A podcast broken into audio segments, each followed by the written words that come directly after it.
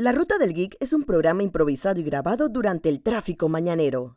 Jorge Atencio y Alicia Roger les darán sus opiniones sobre lo último en la cultura popular. Les advertimos que pueden haber comentarios o palabras fuera de tono, sonido ambiente muy alto, pero lo más importante, hay spoilers de las últimas series y películas. Hello. Hello, Bienvenidos una vez más al auto de la Ruta del Geek Podcast. Les saludo Jorge y, Alicia. y ya falta poco para Navidad. Falta muchísimo menos para Spider-Man falta muchísimo menos para Spider-Man. Falta poco para Navidad. Falta y- poco para definir si, para descubrir si el Kingpin saldrá siempre en Hawkeye. Y saber qué sopa con el Rolex. Ajá. Y la verdadera historia de Laura Barton, que aparentemente es más que una Desperate Housewife. Exactamente. Y bueno, si a alguien le interesa también falta poco para Matrix Resurrections y Kingsman. Bueno, No, o sea, honestamente hay gente, es una cosa que hablábamos nosotros ayer sobre Matrix con los micrófonos apagados, sorry, a veces nos pasa. Ajá. Esto, el asunto es que sí, o sea, nosotros tenemos personas que están muy emocionadas, como nuestro amigo Arki, Nuestra amiga que, Yara también. esto, que están súper emocionados.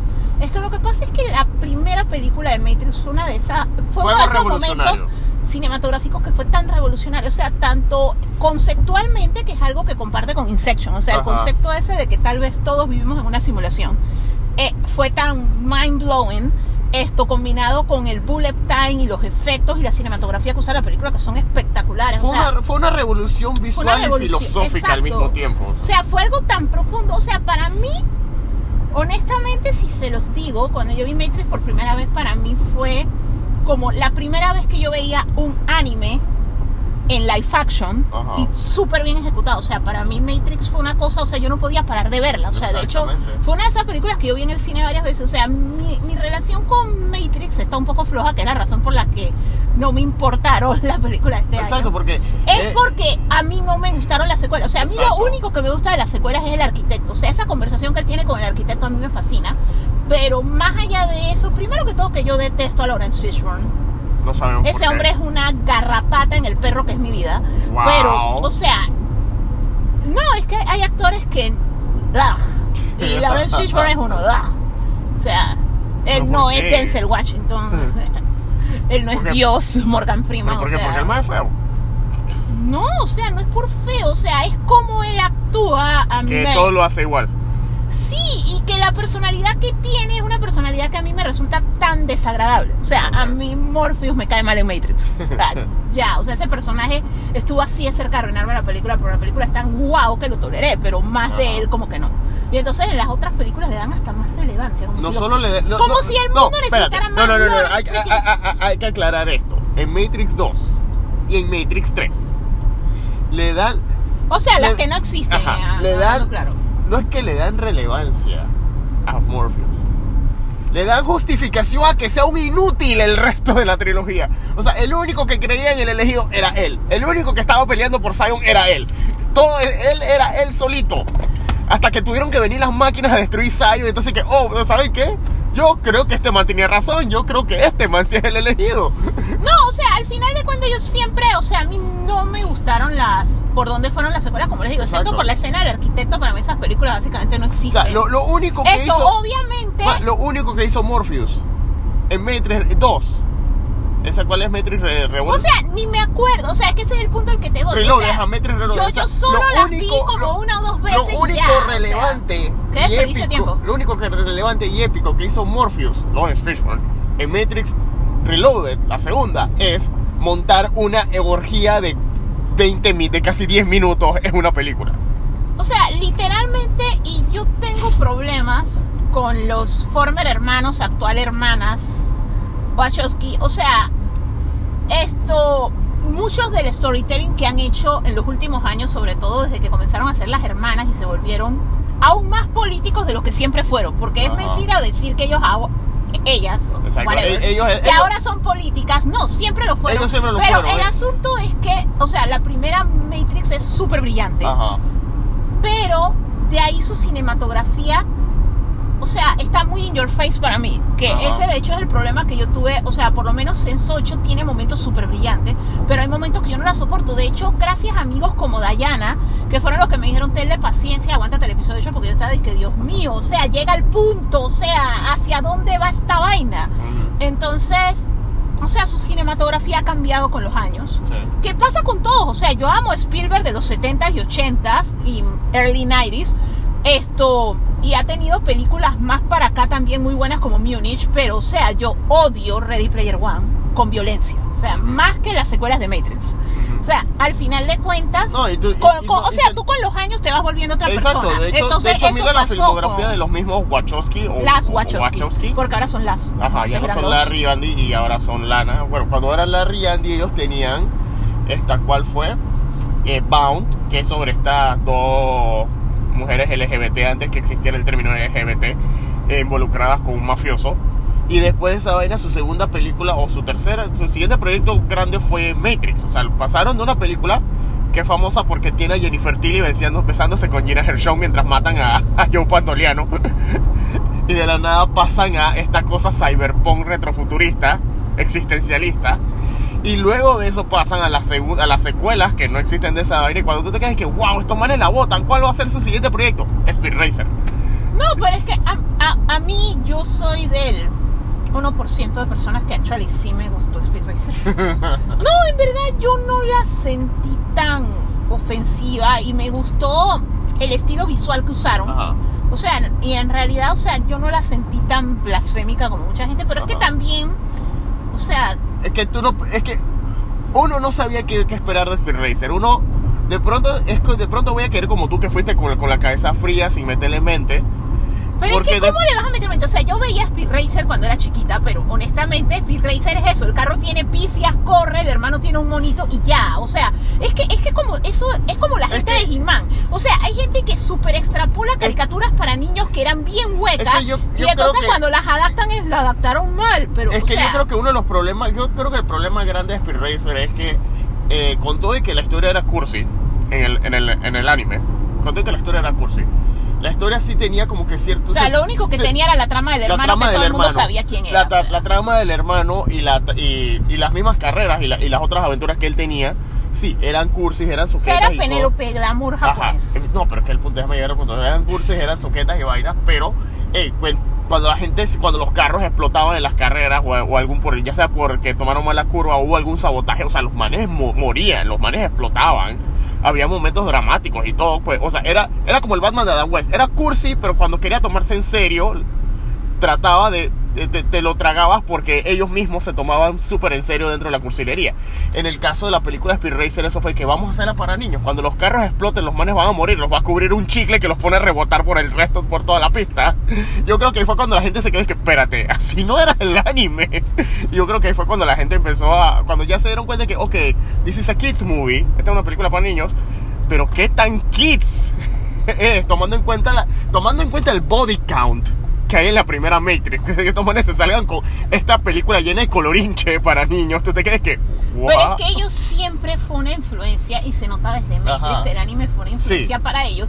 Lo que pasa es que es lo que yo te digo, o sea, ellos veían Speed Racer, digamos, como Ajá. lo veía yo, o sea, tú lo veías como algo más serio, dramático y eso. Ujú. Para mí Speed Racer siempre fue ridículo. Ujú. O sea, tal vez por la edad en la que yo lo veía, o sea, como te digo, o sea, yo era bien chica cuando yo veía Speed Racer y a lo mejor no tenía todavía el uso de razón como para sentir la trama grande, que por eso yo te digo, yo sí recuerdo lo del hermano que él creía que él estaba muerto, que era el conductor X, Ajá. esto, pero lo que yo más recuerdo es el hermanito y el mono porque, o sea, yo era de la edad o menor que el Es hermanito que- y el mono cuando yo veía eso. Ajá, y el hermanito del mono era tu mascota o- o- obligatoria en todas las series animadas. O sea, era el era pegajoso, era geek, No, era. sí, pero era es que depende de, depende de la edad de la que tú lo veas. O sea, si yo te estoy diciendo que yo veía Speed Racer, digamos que cuando a mí me ponían eso yo tenía 3 o 4 años, ¿con quién me iba a identificar? O sea, en realidad me iba a interesar Speed Racer o me iba a interesar el niño chiquito como yo con el mono. Ajá. O sea, al final de cuentas, eso también es un contexto, que eso pasa muchísimo. O sea, lo que pasa es que a uno a veces se le olvida el. Es como lo que pasa con, volviendo a mi tema del Season Spider-Man, solo por un segundo. O sea, esta película, cuando tú recuerdas las películas de Tobey Maguire, todos vamos a tener una diferente opinión, Sí. porque a lo largo de los años, Hubo personas que la vieron adultos, hubo personas que la vieron adolescentes Ajá. y hubo personas que la vieron como niños y niños de diferentes edades. O sea, no es lo mismo un niño de 10 años que un niño de 4 años o un niño de 3 años. Entonces, tu perspectiva de lo que es Spider-Man, o sea, mucha gente las tiene en un pedestal porque las vieron tan chiquitos que no le notaron lo malo, porque todas las partes aburridas, todas las partes de habladera, que Mary Jane Watson era problemática y todo eso, a un niño le pasa por arriba. Sí. Pero si tú viste Spider-Man ya de más de cierta edad, que tú actual y estás prestando atención no solo a la acción, sino a la trama, tú estás que espérate. O sea, de hecho tienes la suficiente edad para darte cuenta que Tobey Maguire era viejo para el papel. Sí. Mientras que para un niño no, porque yo te lo aseguro que para un niño de 5 años, alguien de 17 se ve igual de viejo de alguien de 27 que alguien de 37. Si de hecho agarra a un niño de 4 o 5 años y pregúntale qué edad tú tienes y yo te aseguro que no va a pasar del número 25. Ujú. Porque para los niños alguien de 25 es un anciano. O sea, muy probablemente ellos en su mente piensan que su abuela tiene 25 Ajá. años. O sea, la, la- la perspectiva de los años te va cambiando con la edad. O sea, para alguien de 5 años, 25 años, esto es 5 veces lo que ellos han vivido. Entonces, esa es la perspectiva. O sea, dependiendo de en qué edad tú ves el contenido, cómo lo interpretas. Yo era muy chica cuando vi Speed Racer. Entonces, esta película era como yo recuerdo Speed Racer. Porque yo era muy chica para meterme en la trama. O sea, que no es lo mismo que tú me agarres con algo como Transformers, que yo ya tenía uso de razón y Transformers, yo recuerdo las tramas, de hecho, más que las peleas. O sea, yo recuerdo las rivalidades, yo recuerdo por qué había la guerra de Cybertron y todo eso. Yo recuerdo la política de Cybertron, Ajá. más de lo que recuerdo las peleas por la edad que yo tenía cuando vi Transformers. Entonces yo siento que por eso para mí fue, se veía como un anime, que es lo mismo que yo te digo que mi primera reacción a Matrix, o sea, sin contar que esos primeros minutos que sale el bullet time y sale todo eso, tú dices que esto está, nunca he visto algo así, pero más allá de eso era, man, esto es como ver Ghost in the Shell, Ajá. o esto es como ver todos estos animes Como así de ese estilo. Akira. Akira, o sea, esto es un anime. O sea, es una historia original, pero es un anime. Ajá. Entonces, eh, o sea, esto es una adaptación de un anime, un manga, Ajá. y por primera vez lo estoy viendo así, o sea, real. O sea, y esa es la primera reacción que yo tuve. Entonces, sí, o sea, para mí Matrix, o sea, yo al que a mis primos, a todo el mundo dije, tú tienes que esta vaina. Y así fue como yo la vi, porque, o sea, cuando yo era chiquilla, excepto dije por cosas así como, ¿qué te puedo decir? La secuela de una franquicia que ya estuviera establecida Ujú. Yo no es que veía las películas en estreno, sino tal que acá a Panamá las películas llegaban tardísimo. Pero en realidad, yo muchas películas las veía por el word of mouth. Yo, yo era más de televisión que de cine, pero era así como que todo el mundo comenzaban tus compañeros de estudio, comenzaban tus primos, comenzaba todo el mundo y es que, mam, acaba de salir una película que, Dios mío, o sea, no te puedo contar más, pues, o sea, tú la tienes que ver, o sea, así fue como a mí me describieron Matrix. O sea, tú tienes que ver esta vaina, o sea, esta vaina es... Y así fue como yo fui, es que, que mamá, hay una película que puff. Y, y, y- y la tengo que ver porque puff. O sea, es una película que me dicen que es como nada que yo jamás. Y así fue como yo, yo fui y realmente yo fui, es que esto es como. Y de hecho mi mamá que era una persona, o sea, ya adulta, madura, mi mamá sí está de que yo no sé qué está pasando en esta pantalla. O sea, mi mamá salió mareada, con dolor de cabeza, no entendió nada. Y yo estaba, dije, Dios mío, o sea, mi vida ha tenido dos puntos, o sea, antes y después de Matrix. O sea, a ese grado. Entonces sí, obviamente te pasa como cuando tú veías el sexto sentido que también salió por ahí, que tú le dices que no que agacha la mano, yo lo tengo que ver. O sea, porque tú sales como que chuzo, esta gente Ajá. redefinió el cine, o sea. No, sí, no, y no, entonces y gran parte de lo que es el cine de superhéroes se ha dado gracias a toda la influencia y revolución visual que esta gente hizo con sus movimientos de cámara y velocidades. No, o sea, Matrix fue algo espectacular, pero como te digo, o sea, lo que pasó fue eso, o sea, las secuelas fueron débiles, las secuelas Sí. no me gustaron. O sea, las secuelas yo salía del cine y dije yo pagué por ver esto. Bueno, la segunda actually un amigo me invitó, así que por lo menos no pagué. Pero Ajá. el asunto fue que yo dije, o sea, en serio, yo perdí dos horas de mi vida con esta vaina. O sea, así me sentí yo decepcionada con las secuelas de Matrix. Entonces, el asunto fue que fue una franquicia que yo dije que la recuerdo con cariño.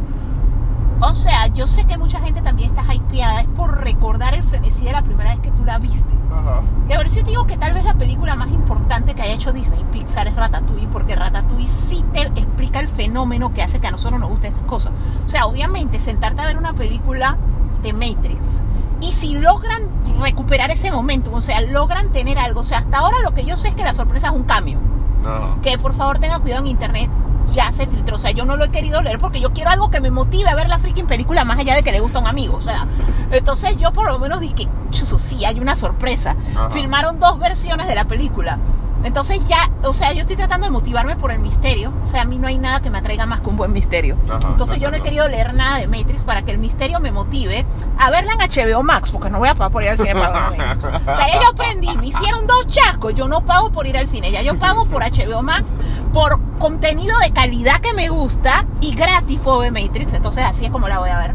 Pero el asunto es que yo sí espero que una de esas sorpresas que están generando murmullo por ahí, si en verdad sea que yo diga "Es que "Ey, en verdad esto sí valió la pena y después de ver en HBO Max yo diga "Es que "Ey, en verdad te voy a dar Warner, te voy a dar mi plata. Te voy a dar la plata que me gano con el sudor de mi frente porque te la ganaste. O sea, así.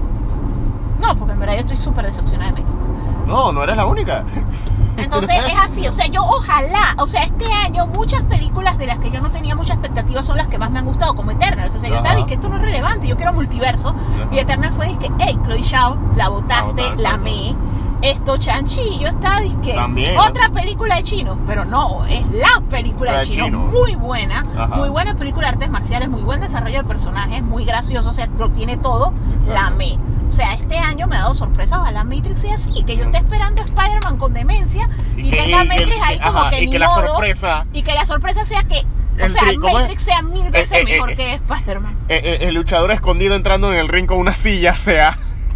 No, por eso te digo, o sea, ojalá, o sea, obviamente, eso sí no lo espero de Kingsman, o sea, yo siento No, que Kingsman, su no, no, peak no. fue la primera, o sea, la Exacto. primera Kingsman es algo Que eso, que, ajá, que eso fue otra conversación que estábamos teniendo porque estábamos en casa, no, y ya estábamos, eh, ya estábamos era cocina, hasta cocinando y todo. No, la cosa era que, eh, sí, es, eh, Kingsman, la mejor de Kingsman fue la primera película, o sea, el mundo que te crean en la primera te crea el película. mundo. Cuando te crea el mundo, o sea, porque de, de- más que nada porque la misma película de Kingsman es la introducción de Exy en este mundo de, de- en el que te está diciendo que tú vas a ser el próximo James Bond y tú ves a Samuel L. Jackson con todo y que habla con su fefeo, eh, él es, lo que haría un villano James Bond tradicional de, de- de la- de las películas antes de las de Daniel Craig. Exacto. Y adaptado a la época moderna, o sea, un tipo que está usando el social media y, y los teléfonos celulares para crear un app en el que va a convertir a la gente en drones salvajes. Eso es lo que haría hasta, man, hasta Bluffel, el Bluffel clásico, no este estúpido de... No, y la cosa es que me da risa porque esta película, o sea, el mundo de Kingsman te lo Ah. introducen justo después de que Sony con Daniel Craig te dice que chuzo, James Bond ya no puede estar siempre ensacado e impecable porque al mundo moderno eso no le llama la atención. Y entonces tú viene Kingsman Ajá. que te introduce eso, o sea, te presenta Torreto con cabello y más guapo. Ajá. Lo de Vin Diesel es horrible, o sea, seamos honestos. Ajá, porque... Esto, pero, y te lo presenta así, todo gueto, y al final eh, descubre el valor de ser un Kingsman, la elegancia, el paraguas y todo eso, y te lo vende, y al final tú estabas disque. Porque hay los que modales hacen elegante". al hombre. Exacto, los entonces, ma- manners make it the man. o sea, porque cualquiera sencillamente, hey, pantalones anchos, la camiseta, la gorra para atrás, y soy Torreto, pues. Todo el mundo Ajá. se fue por la ruta fácil. Pero estos manes dicen, no, yo todavía te puedo vender el concepto de la elegancia clásica y Ajá. apelarle a públicos modernos. O sea, Exacto. eh, eh, para mí eso tuvo súper No, y no solo eso, y sino que también que te muestran que el Q, que en este caso es Merlín, que el man también, el man también tiene sus momentos y tiene su pelea y vaina. O sea, esta es la primera vez que Q, que, el equivalente a Q, porque también lo hicieron en las de Triple X de Vin Diesel, el equivalente a Q no es que simplemente te pongo las armas en el carro. Aquí es un man que ya tiene rango, ya tiene experiencia, un man que de verdad hasta pelea si es necesario. O sea, Me- Me- Merlín, es que Q, no me importa si eres viejo o joven, pero lo siento, Merlin es el man.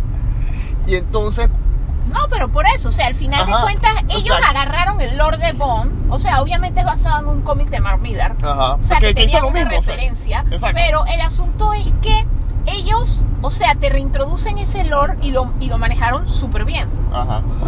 Que vamos a pasar por un movie de Es Spider-Man. que Jorge todavía no, No, había visto no, los no. Es que como nosotros trabajamos Yo desde todavía estoy en casa, teletrabajo. Yo. nosotros hay mucho exilio en nuestra vida, pero lo único es que a mí sí me tocó bajar a la ciudad estos días y ya Cada, vez que, sal- cada vez que salimos a la ciudad, mientras lo que estamos grabando, yo me siento Andamos como... como los cholitos, dije, mira, carro, todos. Y que me siento como Kevin en Home Alone 2 viendo New York, que me quedo bajando en todos lados, to- toma fotos. Sí, es No. que nosotros en verdad, con, de- con toda esta situación, nosotros hemos estado bastante exiliados. Entonces, como nosotros vivimos en suburbia, Ajá. y, eh, o sea, nosotros, y ya como, o sea, ya Panamá con el tiempo ha ido evolucionando y ya nosotros somos como otros países más grandes como México y Estados Unidos, que tú no tienes que salir de la colonia o no tienes que salir de tu condado porque Ajá. puedes hacer todo. O sea, en realidad la ciudad de Panamá ha evolucionado que tú lo único que no puedes hacer donde vives, tristemente, es trabajar, pues. Porque sí, el 90% de las oficinas están concentradas todavía en el área más metropolitana. Ajá. Pero más allá de eso, en realidad, o sea, tú puedes ir al súper, si tienes niños, la escuela también te queda en el área, todo te queda en el área. Entonces, en realidad, desde que estamos trabajando desde casa, no tenemos por qué bajar a la ciudad. O sea, nosotros todo lo hacemos allá arriba, en el norte, pues. Entonces, Entonces- cada vez que bajamos es de que el Mupi, hay un nuevo paso elevado, Ajá. hay un nuevo minimall. Oiga, nuestro paso elevado está chueco. Nuestro paso elevado está chueco, o sea, sí, Ey, literalmente alguien, tiene alguien, alguien que le comparta este podcast, yo también lo voy a hacer, pero alguien que le comparta este podcast en este específico minuto, déjame ver el tracking, en este específico minuto, 20 minutos con 30 segundos, por favor, el paso elevado que están haciendo a la, hora de, a la, a la altura de Plaza del Lago, en las cumbres, está chueco. Chueco. A menos que sea una decisión artística creativa, el paso elevado está chueco. Sí, tiene un ángulo como de 20 grados, por favor. Por favor, compartan, nuestros fans, compartan este podcast y manden solo al mob y díganle, minuto 20, 30 segundos, el paso elevado a la altura de No, Plaza a lo del Lago. mejor el plan era que para que más gente vaya a Plaza del Lago, que es una de estas. O sea, lo que ustedes saben es el, es el síndrome del exceso de minimall que hay en este país. No todos pegan. Entonces, esa plaza es la que nos queda más cercana a nosotros, pero esa plaza no pegó y está disque casi todos los locales vacíos. Y entonces a lo mejor es ven a ver el paso elevado chueco y de paso compra la plaza. O sea, no sé. Pero literalmente la primera vez que yo lo vi, dije, este paso elevado no está recto. Si, si aquí en Panamá cayera nieve, yo usaría ese paso elevado de slide. No, Su en verdad, está como Un para su- tobogán. Está de tobogán, o sea, imagínate a alguien en silla de ruedas, o sea, no, o sea, yo no sé quién fue el genio, pero yo Eh, siento que es eso, que a lo mejor estaban apelando a turismo. Ok, pero re- retomando el. Ahora sí, ya la gente del MOB puede dejar de escuchar el podcast si, si no les gustó. pero en el. el volvi- retomando Kingsman. O sea, como mencionamos, o sea, la primera, basada en, las- en las ideas de Mark Millar, porque obviamente los cómics de él se los han readaptado para como pasó con Wanted, que también es de Mark Millar. Eh, en el mundo de el mundo de Kingsman fue bien creado en la primera película, pero el entonces problema es que en en la, segunda, película, se... vuelve Mini Espías 2. O sea, es cuando ya se vuelve como si fuera una película de Robert Rodríguez. Eh, Él es que mini espías, pero todavía para quiero hacer una película de adultos, así que Lo mientras- único que le falta a esa película es el tío Machete, man, Ajá, honestamente. porque e- eso fue dije, vamos a en la misma película donde estás poniendo una escena en la que el man trata de meterle una cámara a través de la vagina a una tipa. En la misma película donde sale un vaquero, un espía vaquero con una, so- una cuerda láser. y en la misma película donde un, un, un espía joven y su mentor están peleando contra perros robots. Por Qué eso te digo, se volvió Mini Espías Sí, 2. man, o sea, qué- qué literalmente locura. es algo que yo esperaría en una de estas películas familiares de Robert Rodríguez, que Ajá. honestamente la primera está disque como más grounded Es que y después igualito la que Mini segunda Espías. es, es como mini espía o sea parece una película de mini espía es como es como pensando que los niños que crecieron con mini espías ahora son adultos y entonces está la película para ellos o sea es literalmente Ajá. una secuela de mini espía yo estaba esperando el tío machete Ajá, porque, no, y le pasó lo mismo que las mismas películas de mi espía, que la primera, o sea, las son, son para niños y están los hombres dedos, pero... o eh, sea por lo todas menos- son para niños No, sí, yo sé, pero por lo menos la primera, la primera es una película que todavía, incluso hasta visualmente, tú puedes decir que a la edad que sea, tú puedes decir que, hey, me la tripié. Ya de la segunda para abajo es de que, what the hell am I watching? Porque son películas para niños. O sea, lo que pasa es que, que a ti te gusten o que tú digamos que la primera haya salido cuando estás disque en los últimos años de adolescencia o whatever. Y entonces tú ya que la vi, me la tripié, entonces tú quieres ver cómo acaba.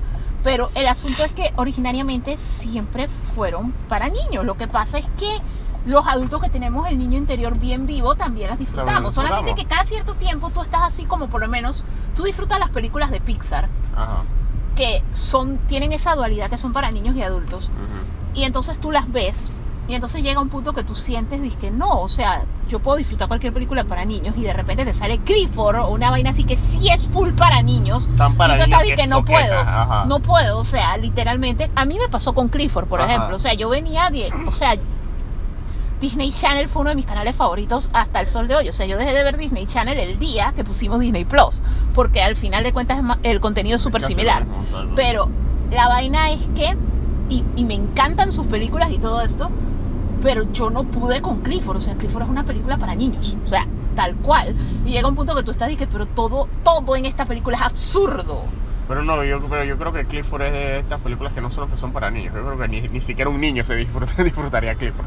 No, yo siento que sí, porque mira que hubo actividades y premieres y eso para niños. Los niños se lo tripearon porque lo que pasa es que cuando tú eres niño, o sea, ese sentido de cuando las películas son grounded.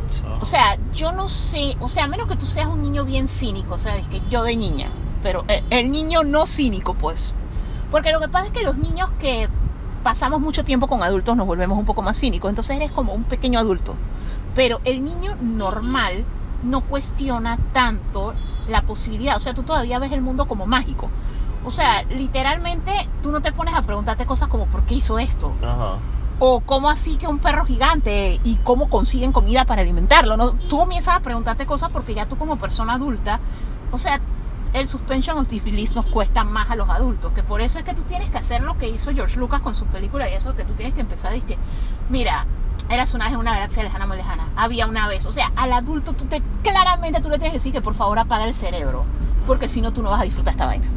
Porque los adultos somos ya un poco más racionales que el niño, o sea, el niño pregunta ciertas cosas y es por etapas, pero literalmente, o sea, un niño ve Harry Potter y no comienza a preguntarse todo lo que tú te preguntas de cómo funciona ese mundo. O sea, yo no puedo ver Harry Potter y tú sabes que yo amo Harry Potter. Todavía sin pensar, que mam, hay vainas que aprendemos los moguls que como mínimo tú debes saber aunque vivas en un mundo mágico.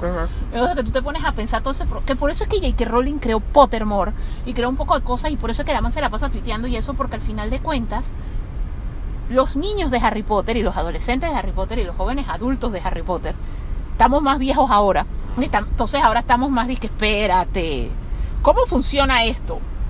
Pero ¿por qué esto? ¿Tú sabes por qué está contando todo lo de Grindelwald? Porque todo el mundo está de que espérate, ¿cómo pasó todo esto y cómo lo cubrieron? Porque una cosa es que tú cubras, mira lo que les costó cubrir lo del For Anglia. De hecho, hacen Ajá. tanto énfasis en el daño que hicieron Harry y Ron cuando se fueron en su recorrido para llegar a Hogwarts en el carro Ajá. y que los vieron los Muggles. ¿Cómo tú borras que Grindelwald hizo masacres grandes en medio de la Segunda Sí. Guerra Mundial? Y entonces ahí es donde ya te... No, te lo tengo que explicar porque en verdad... Porque el público creció. O sea, esos niños de 10 años, en el 94 ya no tienen 10 años. O sea, ya son... Ya casi tienen 40. Ah, Y obviamente ya están y que espérate. ¿Y cómo así que tú me vas a decir que tal cosa? ¿Y cómo así que el papá de Ron y Ron no sabe más de cuatro cosas? O sea, ¿cómo están vivos? Porque al final de cuentas, ellos siguen viviendo en el mundo, pues. Ajá. O por ejemplo, sí, ya tú me dijiste que tú no puedes transmutar comida. Ok, hay muchas cosas que tú puedes ocultar, pero ¿dónde están la cantidad de comidas que tiene Hogwarts? ¿Dónde están todas esas granjas? Porque ellos no pueden transmutar o crear comida de la nada. Ellos lo único que hacen es que la teletransportan. Entonces tú te pones a preguntarte, o todo eso de que Hogwarts tiene esclavos. Ajá. O sea, que Hermione es la única que se puso, pero, o sea, tú juzgas a Malfoy y la escuela tiene un montón. Sí. O sea, los trata un poco mejor, pero igual. O sea, nunca les dieron la elección. O sea, es una raza que está súper oprimida y que nunca le han dado la oportunidad de... O sea, obviamente ya tienen síndrome de Estocolmo. O sea, los elfos domésticos no quieren dejar de ser elfos domésticos, pero está mal. Sí. Entonces, al final de cuentas, el mundo de Harry Potter tiene problemas políticos serios. Y para un niño, un niño no lo ve. Un niño es algún día me llega una cartita y hay un mundo mágico escondido detrás de las paredes. Ujú. Pero ellos mismos te están diciendo que las leyes de la física sí aplican. Ajá. Entonces tú ya te empiezas a preguntar, y que bueno, diagonal, porque no son pocas dimensions. Ajá, o Ah, no, sea, son no. ilusiones que hacen que tú no lo veas, pero está ahí. Está ahí, Y entonces tú te preguntas un montón de cosas. O sea, al final de cuentas, esto, eso es lo que diferencia cuando tú haces contenido para adulto como para niño, porque como el niño no se pregunta tanto, tú, hay un perro grande, punto. Que John Cleese es mágico y tiene animales raros, pues punto. O sea, ya tú no te pones a pensar más cosas. Y eso de que solo el man, este, el de la sociedad Benedict Cumberbatch, es el único. O sea, es el único que quiere experimentar con el perro. O sea, tú sabes que en el mundo real si hubiera un perro gigante, o sea, Pfizer, AstraZeneca, todo el mundo quiere un pedazo de ese perro. O sea, Hasta literal- Batman quiere un pedazo. hasta Kraven, The Hunter, o sea, esos manes que pagan, esos manes, esos abortos de la naturaleza que pagan por ir a cazar animales enjaulados, Ujú. pagarían por matar Clifford. O sea, al final de cuentas, son cosas que tú como adulto pensarías. Un niño no. Entonces, por eso yo te digo que muchas películas que nosotros, o sea, minispías era para niños, porque un No. niño no se pregunta esta tecnología de dónde sale. Y cómo todo esto pasa y lo permiten. Y por qué el gobierno le da tanto poder a esta familia de Antonio Bandera. O sea, es un niño no se lo pregunta. Entonces, esa es como la guía. O sea, si una película no explica nada, muy probablemente o es para niños o es que la película al inicio te dice, hey, por el amor de Dios, es otra vaina, no pienses. ¿Qué es lo que trata de hacer el MCU? Pero como no lo ha hecho, el MCU ha tratado de ser tan grounded que si tú te fijas, nosotros y Héctor de Viñetas Capas y Mayo estamos, to- esto Nos no me estamos encaja. volviendo locos. No, estamos volviendo locos todos los días. Y que espérate, pero ¿por qué todavía está la, la obra empieza Eh. en No Way Home, pero todavía está? Y uno dice, ah, no, pero mira, Hamilton ha durado años. Ah, no, pero ¿por qué está pasando tal cosa? O sea, porque porque como ellos nos dijeron que es el mundo real, entonces Ajá. nosotros estamos diciendo, "Ey, el mundo real tiene reglas. Ajá. O sea, esto no me hace Eh, sentido. hablando de, de cosas, de, de películas para niños y películas no tan para niños, estamos en diciembre. eh, para los que nos están siguiendo en Instagram y en TikTok y en YouTube, estamos haciendo nuestra maratón de películas de Navidad. Estamos tratando de, de hablar por lo menos las películas nuevas o las, y las más relevantes y las más clásicas de Navidad.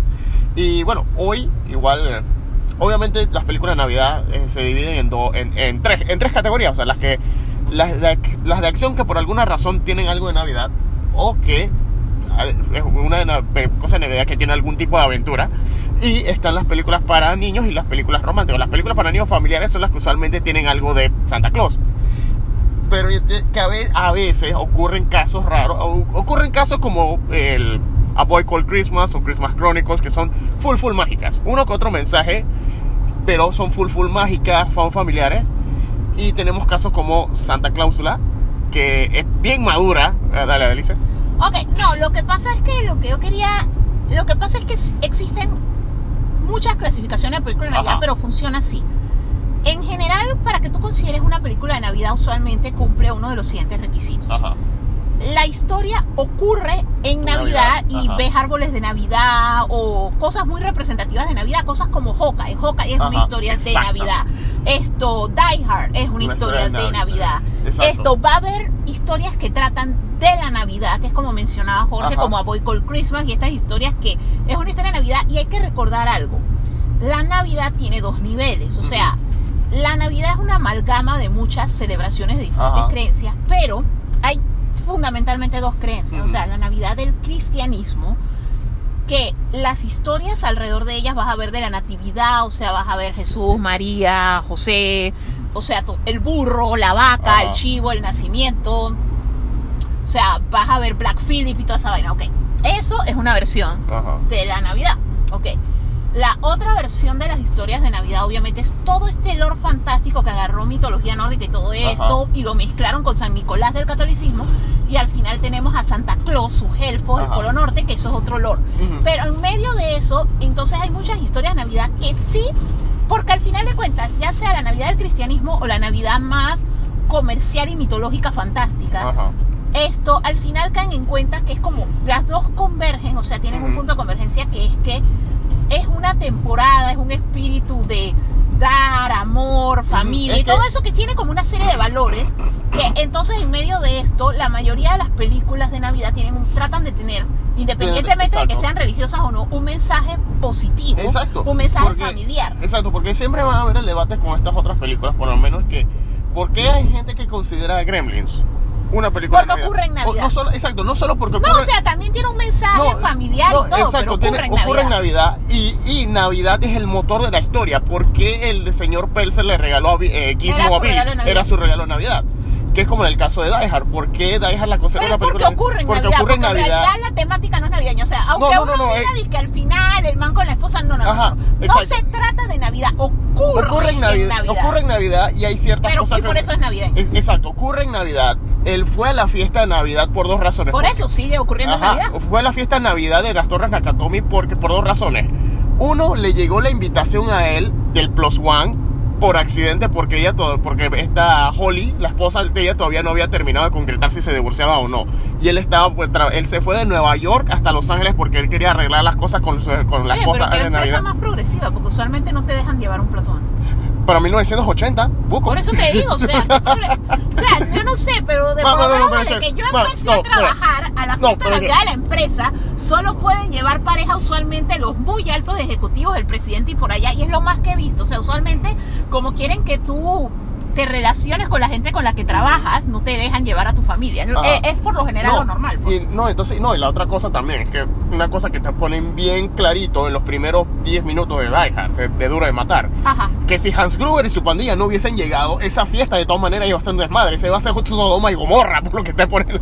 La gente se estaba desmadrando, emborrachándose, No, drogándose. es la típica fiesta de Navidad corporativa. O sea, Ajá. a menos que haya muchos controles, las fiestas de Navidad son un desbarajuste. De hecho, en No, empresas la- X en las que yo he estado, hubo hasta una vuelta que hubo una, la fiesta era en el Causeway. Y uno de los manes estaba tan borracho cuando salió de la fiesta que quedó en el mar. O sea, a ese grado. O sea, eso es normal. O sea, pero obviamente pasó lo que pasó. Pero a lo que yo me refiero es que sí, Die Hard es una película de Navidad, pero es porque su historia ocurre, en Ocurre en Navidad. Navidad, O sea, literalmente, pero no afecta porque también pudo haber ocurrido en.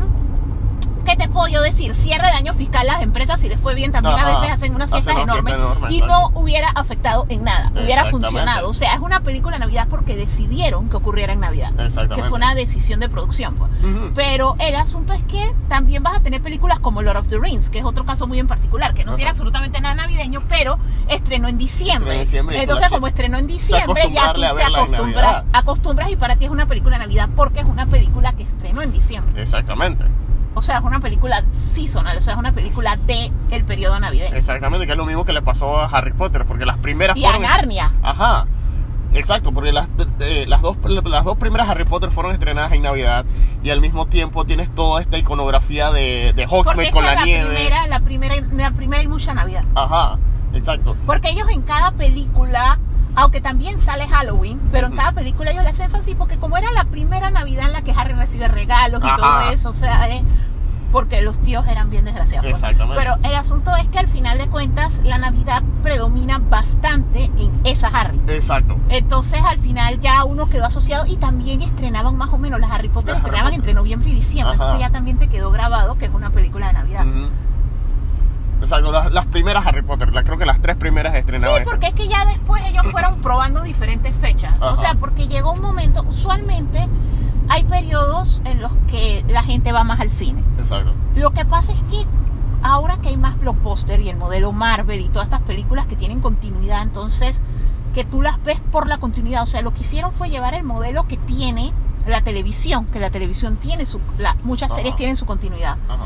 Esto lo llevaron al cine, entonces ya la película, o sea, ya Marvel, por ejemplo, Disney, demostraron que tú puedes tener una película en prácticamente cualquier mes del año Exacto. y la gente la va a ver, porque como Ujú. es parte de una continuidad, tú sientes so- que y- la tienes que ver. No solo que es parte de la continuidad, si no, estu- si no tuviesen su historia interconectada, ya son un branding. O sea, la vas a ver porque, porque ya tienes el tanto el sello del personaje que estás esperando, tanto el sello como tanto el nombre del, del estudio que lo No, está pero haciendo. por eso, pero también es la continuidad, porque Entonces- créeme, si ellos comenzaran a tirar películas aisladas, tal vez no, te, no sentirías el engagement tanto de verla. La continuidad es importante, o sea, Ajá. el asunto es que ya con todo eso que el mundo ha ido cambiando, ya tú puedes ver blockbuster en eso, pero hay que recordar que Harry Potter y Lord of the Rings son películas de hace 20 años. ¿Qué quiere decir que sean películas de hace 20 años?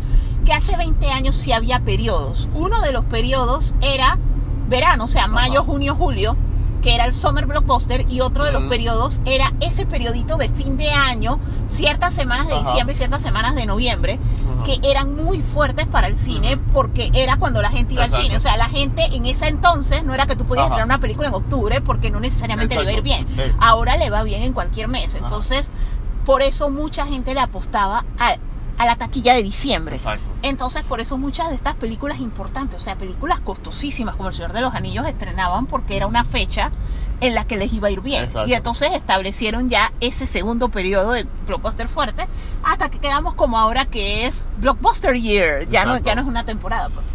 Exacto. Entonces, por lo menos, eh, retomando el tema de, de las películas que se ven y que ocurren en Navidad, o en este caso series también, Hawkeye. Hawkeye ocurre en es- Navidad. exacto, y no solo Y ocurre. sí es parte de es la parte trama, de sea, historia, es o sea, súper la de Navidad. la. Es- y es una historia navideña, porque Ajá. Hawkeye toda se trata, es la típica película navideña de el papá que tiene que cumplir una misión, pero que lo más importante para él es cumplirla de tal manera que él el pueda llegar a 25 casa para esté Navidad. con, él quiere llegar a casa para Navidad. Es una historia de Navidad. Es una historia de. Navidad y tú ves Navidad, arbolitos, tú ves eso por todo. O sea, es, no solo es decoración, pero es el motor de la historia. No, sí, porque es que la motivación de él, yo tengo que resolver estos problemas en los que quedé metido, pero yo le prometí a mis hijos, sobre todo a mi hijo más pequeño, porque obviamente el adolescente entiende. O sea, como tú le explicas a un Nathaniel que tiene como entre 6 y 8 años, tiene como Ajá. 8 años, o sea, es un niño chico, ¿por qué tú no estás en Navidad? Y también hay que recordar que tú con los niños no es que tienes una cantidad infinita de Navidades que pasar con ellos. O sea, los niños crecen en un abrir y cerrar de ojos. Exacto. Entonces él le quiere cumplir la promesa al hijo. Ajá. Entonces en realidad sí es una de estas historias como la de JTT de yo Ujú. quiero estar en casa para Navidad. O sea, exacto. e- esa es la trama. Entonces por eso es full navideña. O sea, lo que hay que ver es qué tanto replayability tenga, si se va a convertir en algo que aunque haya una segunda temporada, tú quieras seguir viendo la primera y hay que ver si la segunda temporada, si va a haber una, también se da en Navidad o ellos Pero- lo muevan seasonal. O por- sea, ahora es que por- spring. Por lo menos el Easter. episodio 3, que es, que es toda la persecución con, con el Tracksuit Mafia, que incluso hasta hacen esta tirolesa con, con arbolito de Navidad. I mean, eh, eh, yo creo que por lo menos para mí ese es el más replay value que hay. El episodio que yo le repetiría más veces, por lo menos una vez, una, una vez cada diciembre.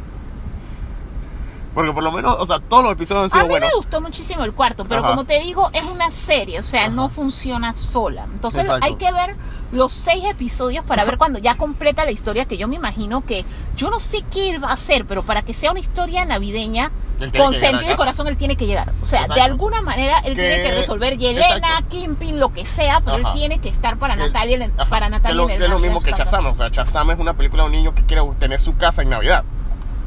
Bueno, en realidad no, él quisiera volver. Es que Chazán es compleja, porque él recibe lo que necesita, más no era lo que él quería. Porque Ajá. lo que pasa es que es que Chazán es bien compleja. Lo que pasa es que como uno se distrae con los bailecitos y el flows y probando los poderes y la diversión, en el que esa es una de las cosas que yo te decía que es una de esas películas que funciona a diferente nivel dependiendo de tu edad y su situación.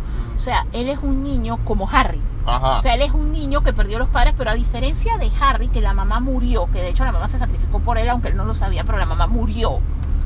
En el caso de Chazam, es un niño que la mamá lo abandonó. Ajá. Solamente que la mamá lo abandonó de una manera que para la perspectiva de él, o sea, tú también tienes que evaluar el hecho de la psiquis de un niño de esa edad.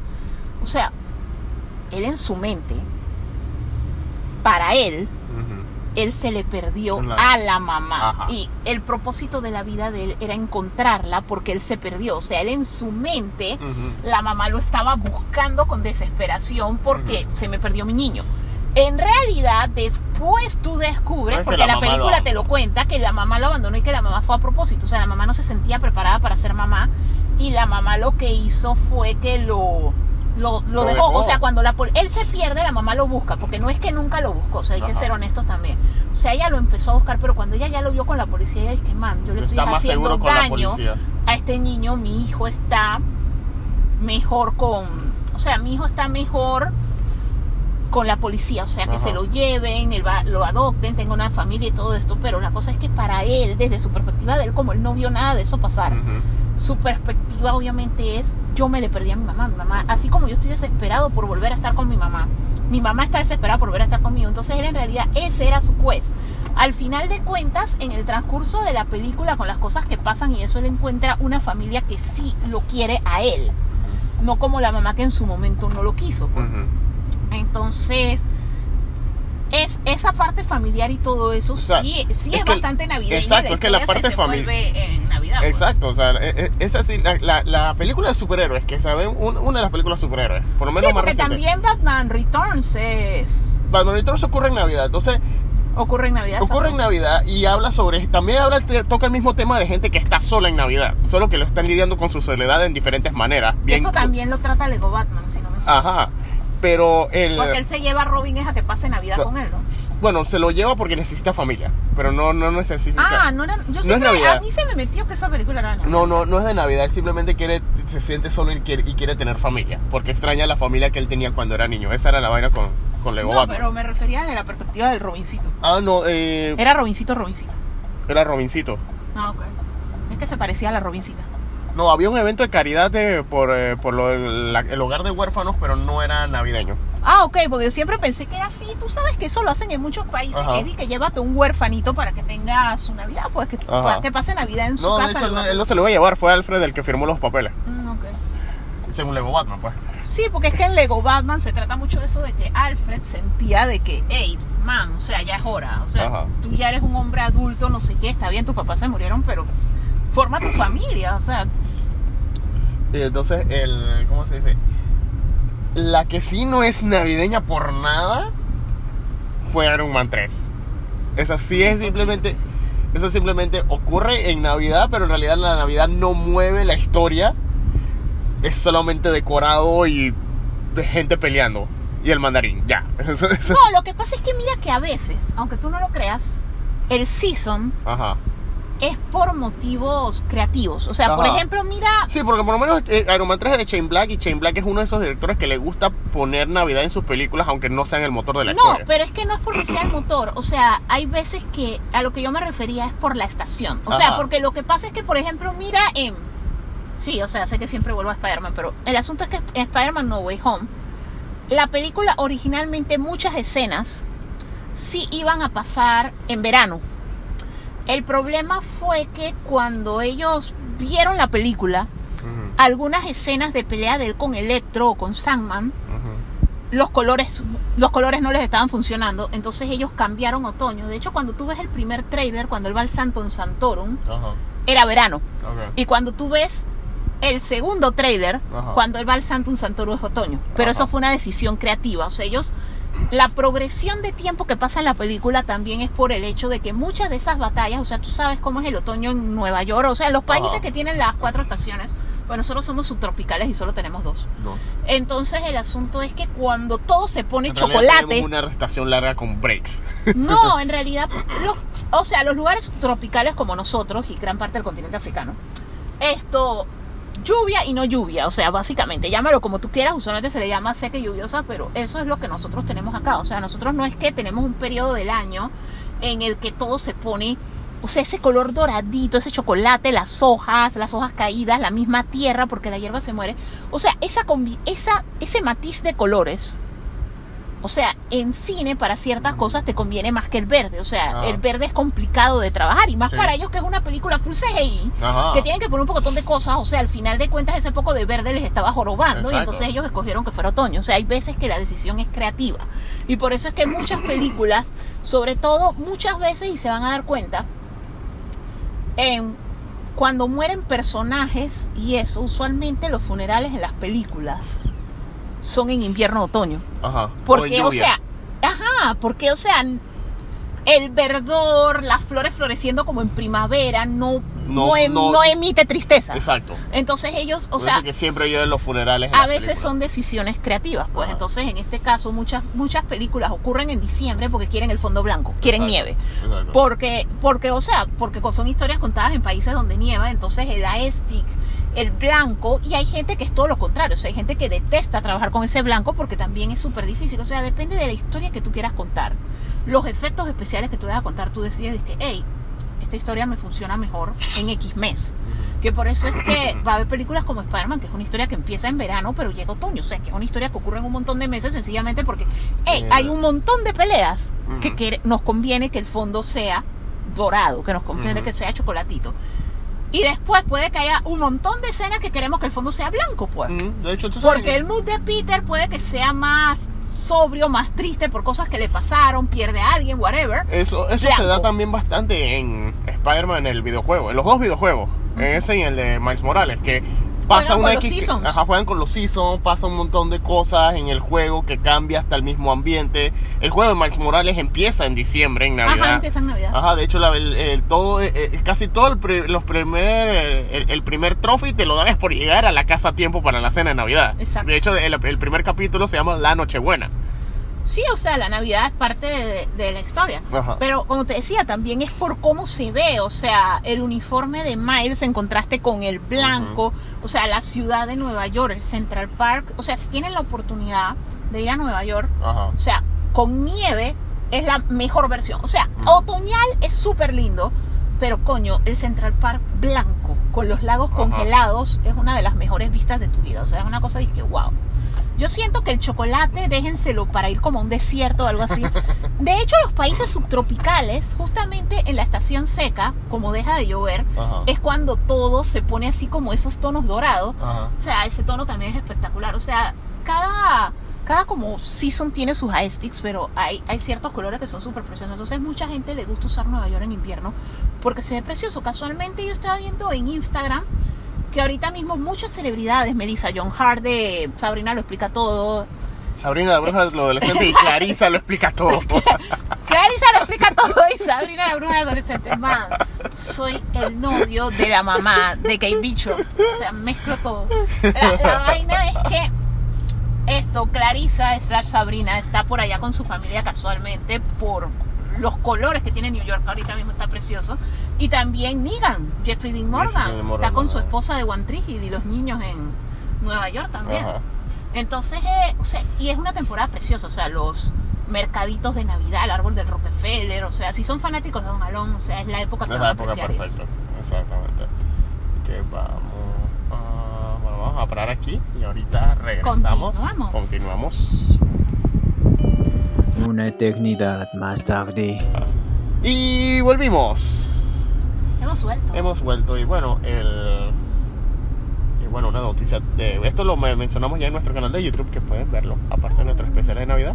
Y bueno, que esta semana la, la industria del cómic tuvo una noticia semi triste que fue lo de el artista George Pérez, que debido a que ya desde hace rato ya está mayorcito, tiene una carrera de casi 50 años dibujando cómics y escribiendo cómics. El, bueno, ya se le diagnosticó fase terminal de cáncer y, bueno, y que, pero eh, para no, so- no él ha querido pasar sus últimos días Lo, lo mejor posible mejor con posible. su familia. y es curioso porque una cosa que sí en estos días estaba reviendo el video de que hicimos en YouTube que lo pueden ver el- nuestro pequeño tributo una cosa que se nos fue así que psh, se nos fue aparte de su proyecto de caridad y todo es que cuando en, en su tiempo en DC en los 80 George Pérez fue el que redefinió a Wonder Woman No, yo sé, sí, de hecho yo casi te lo menciono, pero como tú no lo mencionaste, yo, o sea, yo no lo he leído, yo no leí su ron de Wonder Woman, yo he Ajá. leído muy poco Wonder Woman. Curiosamente, mi relación con el personaje de Wonder Woman es por la serie de Linda Carter, o sea, yo no, o sea, sí, en verdad, yo sí, si yo he leído dos o tres stories de Wonder Woman, es mucho, o sea, a mí me gusta ella como parte de la Liga de la Justicia, Ajá. pero individual no, no la he leído tanto, pues. Entonces, Creo que lo más no que leíste fue eh, cuando Brian Azarello inició su run en New 52 ¿ah? Sí, es que yo New 52 me leí todo. O sea, para mí New 52 fue como un momento porque. Que al Ana fin puede Marvel, no era entender DC. que al fin puede entender esto O sea, yo literalmente amo a Marvel, no era DC. Pero yo sí llegó a un punto que yo dije que me gustaría leer DC. Entonces fue que New 52. Todo empieza desde el número uno, más allá del frenesí de esto algún día va a valer plata. O sea que yo de los 52 número uno tengo por lo menos 20, ¿no? Una cosa así. Tienes- tienes- Tengo, tengo bastante. Yo me compré uno. casi todo. Yo quería comprarme los 52 porque dije que esto algún día, o sea, eso es eh, la psicosis esa de que nunca tuve una significativa.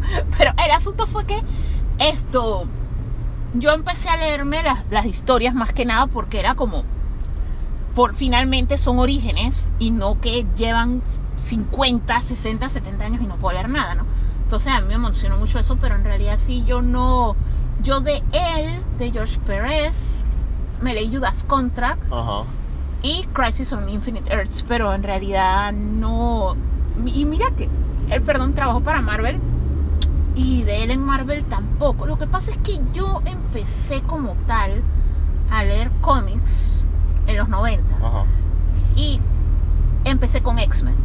Entonces, o sea, tú háblame de escritores y dibujantes de X-Men clásicos y me los conozco a todos, pero esto sí, o sea, yo en DC soy bastante neófita, o sea, Judas Contract me gustó bastante, más que nada por la historia. Sí. A mí, como yo empecé a leer en los 90, que los artes estaban cambiando en los 90, fue cuando comenzaron a pasar de dibujar a mano a dibujar en computadora. Ajá. Y entonces... Y fueron más creativos con los diseños. Eh, los dibujos de los 80 del cómic a mí no me gustan. Ajá. O sea, lo siento como viejos, pues. No, Pero- no solo eso, sino como que todos están congelados en un mismo estilo. No como, Ajá. no como de los 90 horas que todo el mundo dibuja como le da la gana. Exacto, o sea, y ese es un problema que yo tengo que, a- a- o sea, a ti te define mucho a veces en qué época tú empiezas Ajá. a ver algo. Entonces, como yo empecé en los 90, a mí los dibujos clásicos, no todos es que me, o sea, no todos es como es, decía mi hijado cuando estaba más chico, no me encantan. pues. Pero el asunto es que mira que en particular a mí me gustó muchísimo la historia de Judas Contract. O sea, eh, lo que pasa es que la, o sea, así como yo crecí, siempre fue la imagen era de que las historias de DC eran más fantasiosas y un poco ridículas y las historias de Marvel eran más grounded, eran de racismo, Ajá. de drogas, de problemas y eso. Entonces, estas historias más serias, o sea, más dramáticas de DC conforme las fui leyendo, me gustaron muchísimo y esa es una historia que me gustó muchísimo. Sí.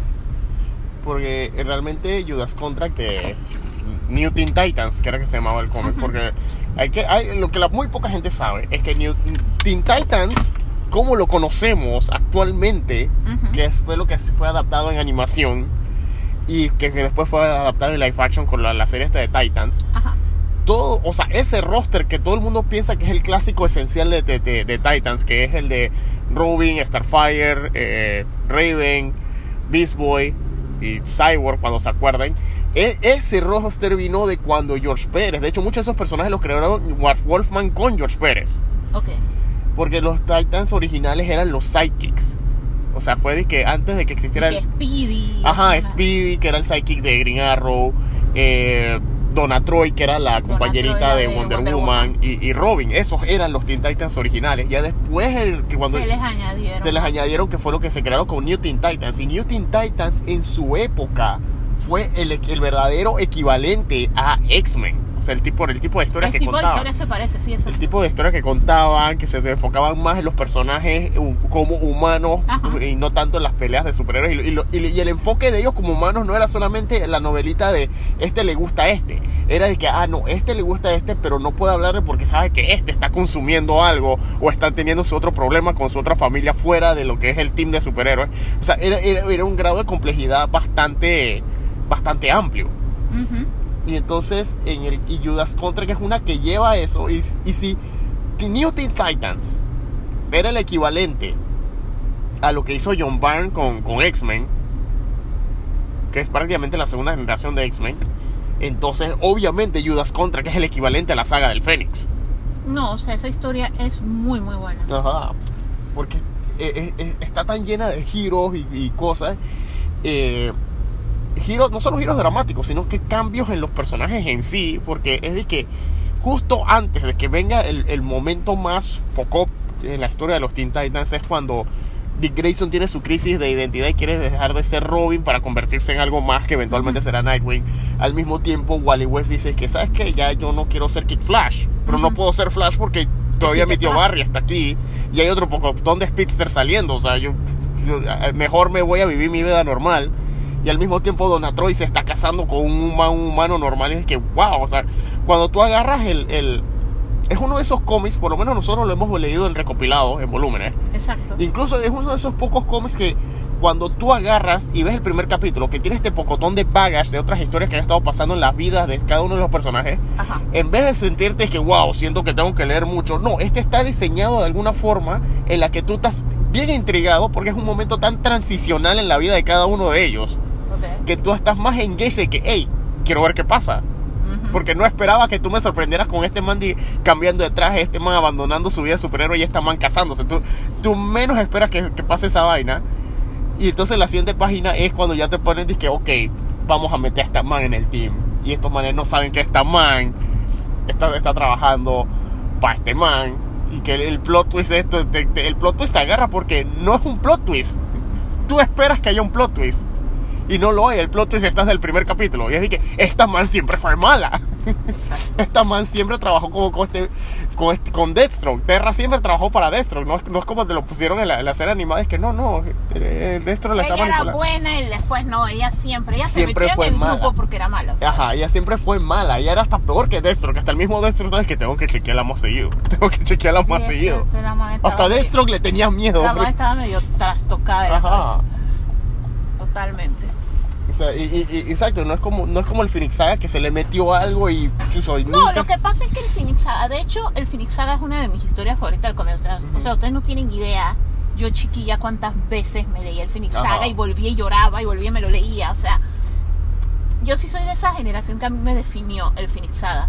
Pero, y más que nada porque son mis personajes favoritos de X-Men. O sea, la familia Summers y Jean Grey para mí son, lo son todo, pues. Ajá. O sea, e- e- ese es mi core, pues. Ujú. La, la vaina es que el issue con Phoenix Saga fue el siguiente. O sea, en la primera vuelta, y de hecho lo dice el Watcher al final, es esta entidad alien, este ser poderoso espacial, se le mete a Jean Grey. y la controla, pero el espíritu de Jean, o sea, la fuerza de voluntad de Jean, el amor de Jean por la humanidad y todo eso hace que ella se sacrifique a cambio de matar a esta fuerza, destruir al Phoenix con ella. Y ella se suicida, ok. Esto, que de hecho así fue como yo conocí al Watcher. El Watcher al final diciendo que por eso es que me gustan los humanos. O sea, esta man, el sacrificio de ella, o sea, son wow. La vaina es que el personaje era muy popular. Y era el core de X-Men, porque les estoy hablando de, o sea, ya existía Wolverine y todo, pero en el cómic, o sea, el fandom estaba dividido entre los personajes. O sea, sí nos gustaban los personajes core. O sea, el mundo no era Wolverine céntrico cuando se escribieron estas historias. Ajá. Y Jean era popular porque fue la primera chica X-Men. Exacto. Era de la primera generación y eso. Entonces ahí es donde ellos comenzaron a dar todo este giro de al final, en realidad, o sea, la clonan, que realmente Cable, el hijo de Cyclops, es con el clon. Eh, pero que a Jean la encuentran en un pod, los cuatro fantásticos, y al final el Fénix no estaba en el cuerpo de Jean, sino que el Fénix la reemplazó. O sea, la historia la empezaron a demeritar con el tiempo para regresar al personaje, Ajá. porque el personaje era popular. Y la han cambiado tanto, pero, o sea, la historia original y el concepto es, o sea, para mí lo que lo daña es la existencia de Madeline Pryor, Sí. que ellos lo que hicieron, que era el clon, que es la que se casa con Cyclops, que ellos al final lo que le hicieron fue un kind of retcon of sorts, o sea, cada cierto tiempo la mencionan. De hecho, para Cable, o sea, si tú hablas con Cable, porque ellos crearon una historia que se llama Las aventuras de Cyclops and Phoenix, que sí explica que Rachel, la hija de Days of Future Past de ellos, de un futuro que se borró, ella en el futuro es la que está cuidando a Cable cuando se lo llevan al futuro y entonces ella se los lleva para criarlo, pero para Cable su mamá es Jean. Y para Jean su hijo es Cable porque al final de cuentas ella le mete en las memorias de Madeline Pryor porque ellos han estado tratando de borrar esa metida de pata por años, pues. Entonces, el, el asunto es que la, pero la primera vez que tú lees la saga del Fénix es súper impactante. Sí. O sea, el hecho de cómo ella se sacrifica. Yo siento que si ellos querían, ya que bueno, que no sea Scott y Jean, o sea, matar a Jean forever, y entonces ya, o sea, eventualmente el man con Emma o whatever, pero no, o sea, lo que ellos hicieron fue que Que regresa sí, cada ella, se sacrificó, pero en realidad no era ella, porque ella estaba en el fondo del mar. No, y no solo eso, que siempre que, que siempre hay algún escritor o algún dibujante haciendo un teaser de que voy a hacer algo más grande y lo único que hace es que pone eh, a lo- los ojos de Jean rojos. Que la revive y entonces que ok, viene No, porque al final lo que hicieron fue después hicieron otro retcon que sí hay una fuerza cósmica y que sí está unido a ella y no solo a ella, o sea, a toda la familia de ella de una manera o de otra, porque está con ella, está con Rachel, de hecho el, el superhero name de la hija Rachel Es Fénix es 2. Phoenix, y entonces como si eso no fuera suficiente, entonces Cable adopta una niña que es la primera mutante cuando regresan los mutantes, o sea, es la hija adoptiva. Ajá. No hay relación genética y la man también atrae al Fénix. Y la man también es pelirroja, o sea, es como si fuera la hija de él de otra dimensión, una vaina así. O sea, al final de cuentas es como que el Fénix está arraigado a la familia de ellos como la fuerza de los Skywalker. O está buscando pelirrojos. Sí, o sea, al, al Fénix le gusta a la gente pelirroja. Ajá. Así que, bueno, ahora venimos. Y volvimos. Volvimos. Sé, como les estábamos mencionando hace un rato, uno de los trabajos más claves de George Pérez y bueno, estábamos hablando de Wonder Woman porque uno de esos trabajos más claros fue, aparte de Judas Contra, fue este, el de Teen Titans, fue George Pérez en Wonder Woman. Que básicamente yo creo que yo creo que vamos a tener que hacer una petición para que en los créditos de, de- de la película de Wonder Woman, en la parte de Special Thanks, pongan más grande, donde dice que Special Thanks de George Pérez y Brian Sarero y otro montón de gente, pongan más grande el de George Pérez. o que pongan el de él al inicio de los créditos iniciales. Porque realmente todo, todo lo que es la de la ese, e- ese balance que ha tenido ya a partir de, en las historias de Wonder Woman que te balancea el pero que hace un perfecto balance entre el mundo moderno y el mundo mágico de la mitología griega el balance perfecto lo lograron fue con George Pérez y él fue el que hizo este él fue él escribiendo y dibujando fue el que definió esto, esto de lo del lo que por muchos años fue el origen de Wonder Woman o sea ellos quitaron el origen de que era la la, la hija de Zeus. no, yo creo que lo de Zeus lo metieron después con New 52. Ok. Como, como si fuese un giro de trama en el, en lo- casi acabándose el primer arco. Ok. George Pérez fue el que puso eso de lo de la arcilla. Ah, ok, que ya fue creada por arcilla. Por arcilla que fue bendecida por. Ajá, que fue bendecida por Zeus y de ahí fue donde ella que esa fue la mujer perfecta. Y después de ahí que la, la cuidó Hipólita hasta que vino lo del torneo que ella se fue. O sea, es. Ese, que ese fue el origen que se quedó por años. Ese fue el origen de 1980 hasta el 2011, que fue que empezó el New 52, por ahí. Ok, bastante tiempo. Bastante rato. o sea. Al, al igual que cuando mataron a Barry Allen en el 85 en la crisis de las tierras infinitas, que él se quedó muerto desde el 1985 hasta el New 52. No, hasta antes del New 52, hasta el 2004 o 2005 por ahí. Bastante tiempo. Era una época diferente, era pues una época en la que te decían que el personaje que se muere en un cómic se No, pero queda hay muerto. personajes. Cyclops duró muerto bastante tiempo. Gwen O sea, Stacy también duró Gwen muerta. Stacy duró muerta bastante tiempo. Que lo que se tuvieron que inventar que no, la, la Spider-Gwen es la Gwen Stacy, pero de otra dimensión, de, de- de- de otra No, realidad. es que con el concepto de multiverso puedes hacer eso más fácilmente. O sea, ahí te queda, te queda bittersweet porque al final de cuentas es.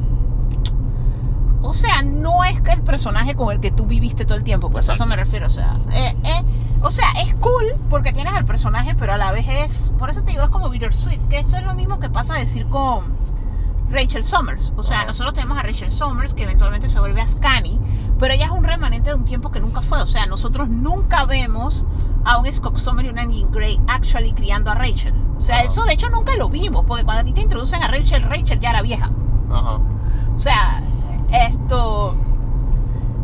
Porque en realidad Rachel, en teoría, ella nacía en medio de todo esto del senador Kelly y todo eso. Entonces, ella es de una línea de tiempo que no pasó, pues. Entonces, en realidad, tú nunca la viste. Que de hecho, inicialmente ese era el choque del personaje Jean Grey, porque Jean Grey sí reaccionaba como reaccionaba el público al inicio, como Sí, tú no eres mi hija, esto nunca pasó. Ajá. O sea, porque Cyclops sí desde el principio de que esta es mi hija, yo sí la quiero y no sé qué vaina. Pero esta, esta Jean siempre fue de que tú no existes. Tú eres de una línea de tiempo que no pasó. Porque no es lo mismo como lo que hacen en la serie de Flash o han hecho muchas cosas. O como la historia de Cable, pues que tú sí viste al niño y el niño pasan shenanigans. Y después el niño regresa adulto, pero Ajá. tú sí lo viste niño. O sea, tú sí tienes esa conexión de This is my kid. Pero otra cosa es que te llegue una persona ya adulta o adolescente ya en los últimos años y te diga que I'm your kid. Ujú. Y, pero, y tú te quedas que espérate, you are not my kid. Que tú sabes qué serie va a tratar eso y va a ser una trama bastante pesada, pero. Y va a ser aún más complicada porque, o sea, Jim y Cyclops nunca tuvieron a Rachel. Pero en el caso de Superman and Lois, Ajá. ellos sí van a tener una hija, pero ella la Eh, perdió. O sea, ajá, ellos la perdieron hija la, de- bebé de- ellos perdieron la bebé que iban a tener y entonces ahora del universo alterno aparece al la final hija de- aparece la, hija de Lois con La con- hija de ay, Lois con, John Henry con John Henry, pero que se llama igual y que es como lo que pudo ser. O sea, obviamente Ajá. no se ve igual porque John Henry es un hombre negro y la chiquilla es Eh, mixta. bueno. Esto es mestiza, pero igual, o sea, solo verla y todo eso obviamente vuelve todo ese duelo de la hija que pudimos tener, pero que no, no fue, pues. Mm. Entonces sí es una trama, o sea, es un poco diferente porque al final de cuentas no es tu hija, o sea, es la hija de tu variante Ajá. del multiverso. Oye, hablando de eso, estoy. O sea, quisiera ver por lo menos ya un- un- un- el, el título del episodio 6 de la temporada 2 de Superman and Lois, que ya empieza en enero. Sí. Esto, que ese el episodio 6 es el que dirige Amy Jo Johnson, la, la Power Ranger rosada original. Ajá. Yo, bueno, yo sé que ella ha estado dirigiendo cosas así que indie, pero yo no sé si ella ya ha dirigido cosas así con efectos especiales como lo que es Superman and Lois. No, yo me desconecté de ella desde que ella salía En Felicity. en Felicity, por allá atrás. Sí, pero yo sé que ella ha dirigido estas películas, ha dirigido episodios de series, ha dirigido estas películas así como las de Lifetime y How Hallmark y vainas así. Sabes que hay unas buenas y hay unas malísimas. Así que yo, y yo no sé si ella, sabemos que ella ha trabajado con efectos especiales por su experiencia en Power Rangers, pero ¿qué, qué- cómo, cómo sería eso? Porque eh, por lo menos una que sí me ha sorprendido y los episodios le han quedado muy buenos es Leah Thompson. Ah, Leah sí, Thompson, ella ha dirigido episodios en, en The Wolvers. O sea, la- para los que no, no recuerdan el nombre, Leah Thompson es la mamá de Marty McFly en Volver al Futuro. Y ella ha dirigido episodios de Stargirl. Y ella no es la que evolucionó a darle tetita a, a este man, o fue la otra. ¿Ah? La man de Back Future que le da tetita a este man, al malo, Superman malo. Superman malo de The Voice. No, esa no es. Ah, ok. O sea, sí es, pero no es. No es la que es la mamá de Marty McFly. Es la que era la novia. Es la que era la, no, la, La, que novia era original. la novia La que era la novia original. es la que le da tetitas a Homelander. Ajá. Eh, que recuerden que la novia la recastearon después en Volver al Futuro 2 y 3. No, lo dije mal. Ella es la que es la novia de Marty McFly en 2 y 3. Recastearon fue la man de la 1. Ah, ok. Pero sí, la Jennifer Elizabeth Shue, que era Jennifer Parker en Volver al Futuro, es la que amamanta a Homelander. Sí, eso es lo que dije. Sí, no, no, yo estoy confirmando y aclarando. Ok.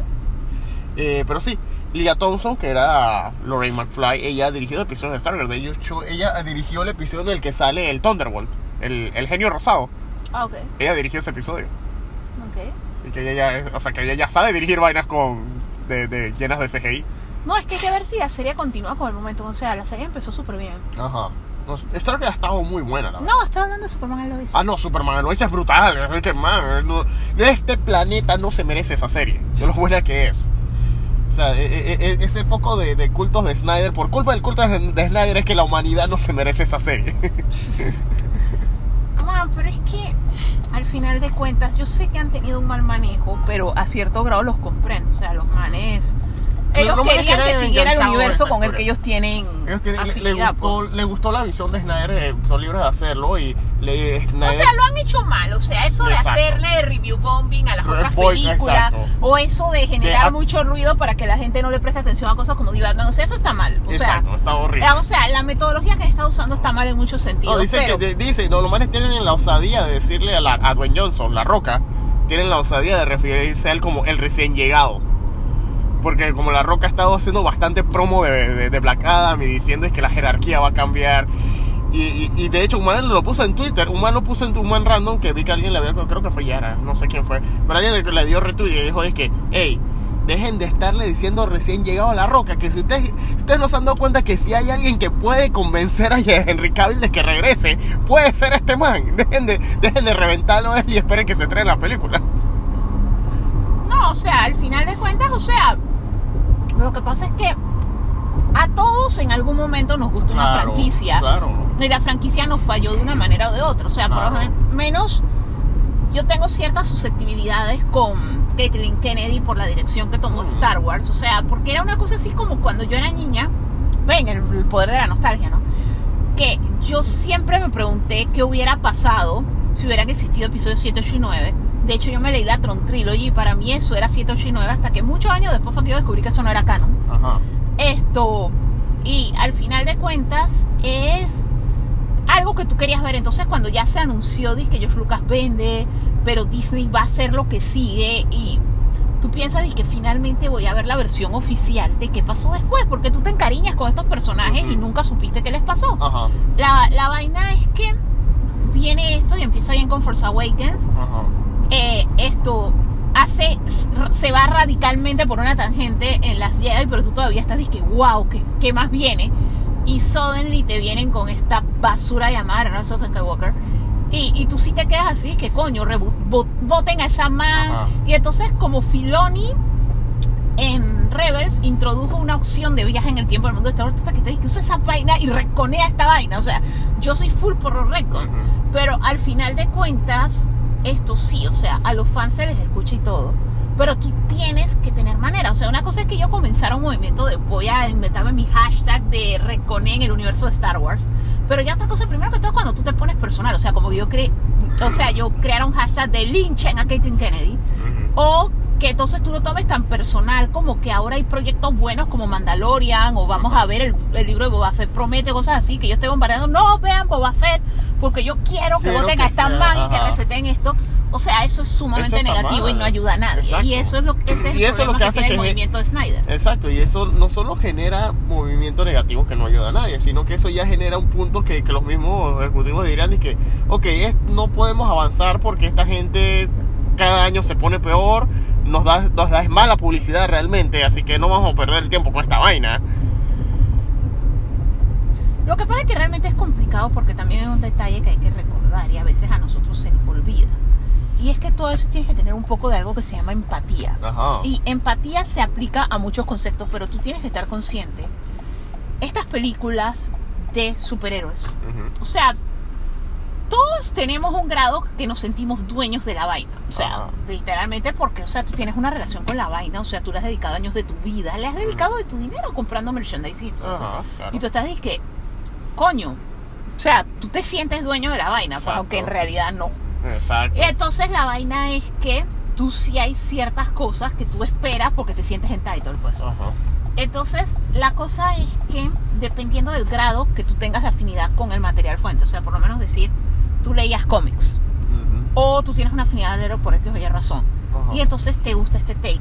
Pero lo que pasa es que Snyder está así como cuando Batman le dice a Anakin, tú estás yendo a un lugar donde yo no te puedo seguir. Ajá. O sea, el público en general, la historia que él estaba haciendo era un poco compleja. Ajá. Porque miren, Marvel no sabe cómo hacer para groundear el multiverso para que desde mi sobrino de 9 años hasta mi mamá de 70 y puff, hasta cualquier persona se puedan sentar Ajá. y no queden como Matrix que la gente o como ¿cómo se llama ese Inception que hasta el sol de hoy todavía hay debates de el man sí salió y estuvo con sus hijos o el man O si está todavía o, o el man todavía está soñando, o sea, el man se volvió loco, o sea, quedó Ajá. en su mente forever y nunca volvió.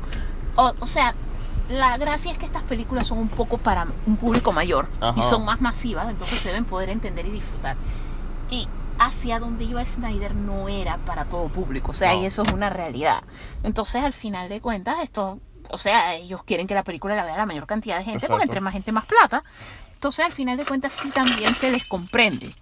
Entonces, yo lo que siento es que ellos sí debieron mantener la línea que ellos siempre dijeron que iban a tener, que era los. Salesforce, de voy a tener múltiples historias y les ha funcionado. Curiosamente, uno de nuestros vecinitos, cuando era pequeño, era fan de Lego Batman, Ajá. pero a la vez que por lo menos nosotros somos super fans de Batman de Nolan o Batman Ujú. del cómic, mientras a la vez tenemos un amigo que da la vida por Batman 66 y al final hay un Batman para todos. Claro, Entonces exacto. la idea es, hey, que hubieran encontrado la manera de seguir a Snyder. O sea, por lo menos a mí me hubiera parecido excelente la idea de que Snyder se hubiera ido para HBO Max Sí. y hubiera sido tal vez con un budget menor por ser de más nicho, mientras que tú sigas sacando películas más abiertas al público para cine y cosas así, pero que lo hubieras mantenido. Pero yo no lo veo como que hubiera sido lo único, porque honestamente es bien de nicho. O sea, a- a- hacia lo que él iba, pues. Sí. O sea, toda esa locura de múltiples que- iteraciones de viaje en el tiempo, esto, Batman con Luis Lane, o sea, no, no, no. O no, sea, un nicho que ni siquiera tenía precedente del, del cómic tampoco. O sea, y- No, él estaba yendo a su propia cosa, pero que siento que, o sea, yo en lo personal siento que no era masivo. Ajá. O sea, yo siento que era muy de nicho. Y entonces en ese sentido de ser muy de nicho, obviamente, los estudios se fueron como que poniendo más aprensivos. O sea, Exacto. el manejo del estudio fue malísimo. O sea, a Snyder, qué bueno que le hicieron su, al final le permitieron mostrar su visión, porque honestamente el trato que le dieron fue injusto. Los fans, muchos ayudaron positivamente, pero ahorita mismo están demasiado tóxicos y tienen que bajarle. O sea, al final de cuentas es sumamente complejo, pero yo siento que cosas como lo que viene ahora The Batman se apunta para hacer una obra de arte. Sí. O sea, a nivel las de Nolan y cuidado las pasa. Esto, The Flash va a ser una propuesta interesante. O sea, hay que ver cómo ellos manejan multiverso. Porque es que el multiverso es complicado para Exacto. el público masivo. Y- o sea, cómo- mira, mira Marvel, Marvel. O sea, ni siquiera han presentado la primera película con esa vaina y ya es un dolor de cabeza. Sí. O sea, Y hay que ver que venga a decir que, su- que, que recuerda que cada editorial tiene su visión y sus es. reglas de cómo es el multiverso. Exactamente. O sea, que hay que ver qué plantea el multiverso de, de Marvel y qué plantea Ya, el, multiverso de DC. No, o sea, y, y qué tanto el público en realidad lo va a entender y el público no va. O sea, acuérdate que al público no le gusta que lo haga sentirse bruto. Ajá. Entonces, sí. Que por eso si es que ya están rechazando las películas de Christopher Nolan. si lo, exacto, porque Christopher Nolan llegó a un punto que, o sea, dice que tus mis películas son para que pienses, y eso me lo decía un amigo, casualmente Howard, que él lo decía, o sea, mi vida ya es demasiado pesada. Yo a veces quiero sentarme a que me entretengas y no que es una lección de física, Física. cuántica. Esto, que por lo menos eso fue lo que fue Interstellar. Y Tenet. de hecho, Tenet también, es una película una- que te tienes que sentar a meterle mente. Es muy buena Tenet, pero, Ajá. o sea, Pero no es para un todo el momento, mundo. exacto, no, exacto, y, y el, y- y el lenguaje que usa también, o sea, Tenet, eh, creo que el más grande pecado de Tenet no es que te haga sentir estúpido porque te esté dando una lección de física cuántica. Creo que el pecado de- más grande de Tenet es que los personajes hablan como si fuesen más inteligentes que uno, cuando en realidad es, estamos echando el tiempo para atrás. es que estamos echando el tiempo para atrás. Lo más es que sí, que el cuantificador, que no sé qué, no sé qué, no sé qué. O sea, todo un lenguaje que, dude, solamente estás echando el tiempo para atrás. Solamente eh, el man en la cabina de edición solamente está echándole rewind a la flechita. no tienes que darme toda esta, esta laraca de que si Robert Pattinson es o no es el hijo de este man. o- Sí. solamente echa el tiempo para. Pon la vaina en backwards, listo. No, por eso te decía. O sea, yo vi Tenet, la, la vi dos veces. Una contigo y una solo. Y esta vez que es solamente echar rewind. Ujú. Es un efecto especial que se está haciendo desde 1939. Sí. Y me lo estás hablando con un decorado, un, un tecnobabble que ni siquiera Star Trek te, te habla tan científicamente. O Exactamente. sea, ya, ya el man, ya, ya Christopher Nolan sí, es un genio, es un crack, pero ya está, eh, ya está en aire pretencioso ya. No, o sea, ya sus películas son para cierto público, que por eso es que ya tú no escuchas. a De hecho, mucha gente que lo amaba cuando empezó, lo han ido dejando porque, o sea, a nadie le gusta ir a la sala de cine a sentirse bruto. Exacto. Entonces, ese es un hecho que él tiene. Esto sin contar que él ya siente que él es como lo mejor que le ha pasado a Hollywood, que Ajá. honestamente es muy bueno, pero hay muchas propuestas en Hollywood, o sea, y hay mucha gente con mucho potencial, o sea, no eres el único, papito, ya, Exacto. ya, o sea, le falta humildad. E- e- ese es el problema de él, le, le falta humildad. Exacto. Y él siempre, y, y Christopher Nolan, que entre más complicada la película, él siempre ha tenido, él siempre ha tenido un gran problema. Y se nota, y, y- y desde las Batman no se le ha curado. Las escenas de acción. O sea, lo que son las, la parte visual espectacular, o sea, voltear un camión, Ajá. cosas así, esas les quedan brutales. Peleas hand to hand, mano a mano, eh, de la cámara cerrada. Ni siquiera desde Batman Begins él ha podido resolver ese problema. No, sí, es que eso es lo que yo te decía, o sea, el man no es perfecto. Y de hecho, él, él, él le gusta cortar mucho las películas y las tramas a veces se le, se le entienden. O sea, a mí me encanta The Dark Knight, pero Dark Knight tiene plot holes grandísimos por esas ediciones. No, o sea, es como te digo, o sea, es muy bueno, más no perfecto. O sea, lo que a mí me gusta ver sus películas te hacen pensar. Las relaciones de los personajes son espectaculares, entre los personajes son espectaculares. El problema es que cuando el man se pone muy filosófico, o sea, le está llegando a Aronofsky, a Aronofsky. eh, Tú sabes, el otro que a mí me gusta. su- Aronofsky, el que que tú- de que Mother, Mother es una el de La Fuente. Ajá, que él dirigió Mother. Que sí, Mother, o sea, que las películas de él al final, esto tú sabes como con una jaqueca, pero tú te quedas que, wow, pero Como, O sea- la vuelta, como la vuelta que fuimos a ver Mother. se siente... Que se todos siente- salieron y que, que la vaina más grande y yo estaba es que no, no entendí nada, la odié. Ah, no, es que tú no entiendes Aronofsky, pero el asunto es que cuando uno lo entiende es cool, pero a la vez es un dolor de cabeza. Sí. O sea, porque ¿Cómo que no, no entiendo a Aronofsky? A mí me gusta el cisne negro. ¿Entendiste el cisne negro? Sí entendí el cisne negro. Ok. Pero no, el asunto es que las películas de él son muy filosóficas y entonces las visuales son muy perturbantes. O sea, él es ese Mm. tipo de películas que tú no sales sintiéndote bien, tú sales sintiéndote weird. Exacto. Y eso es súper incómodo. Bueno, creo que ya terminamos con esto, ¿no? O, o- o Creo podemos- que sí, ¿Sí? creo que sí, ya quedamos ahí por este. Por este podcast. Así que, chao. ¡Hey! Gracias por viajar con nosotros en la Ruta del Geek. Al escucharnos, por favor, recuerda cliquear en subscribe en cualquiera de las plataformas como Spotify, Apple y Google Podcast, gracias a Anchor FM. También puedes darnos comentarios y sugerencias y seguirnos en Instagram en las cuentas La Ruta del Geek, Sakura002, Living Atencio y Ghostbuster Panamá 507. Nos vemos en el próximo viaje.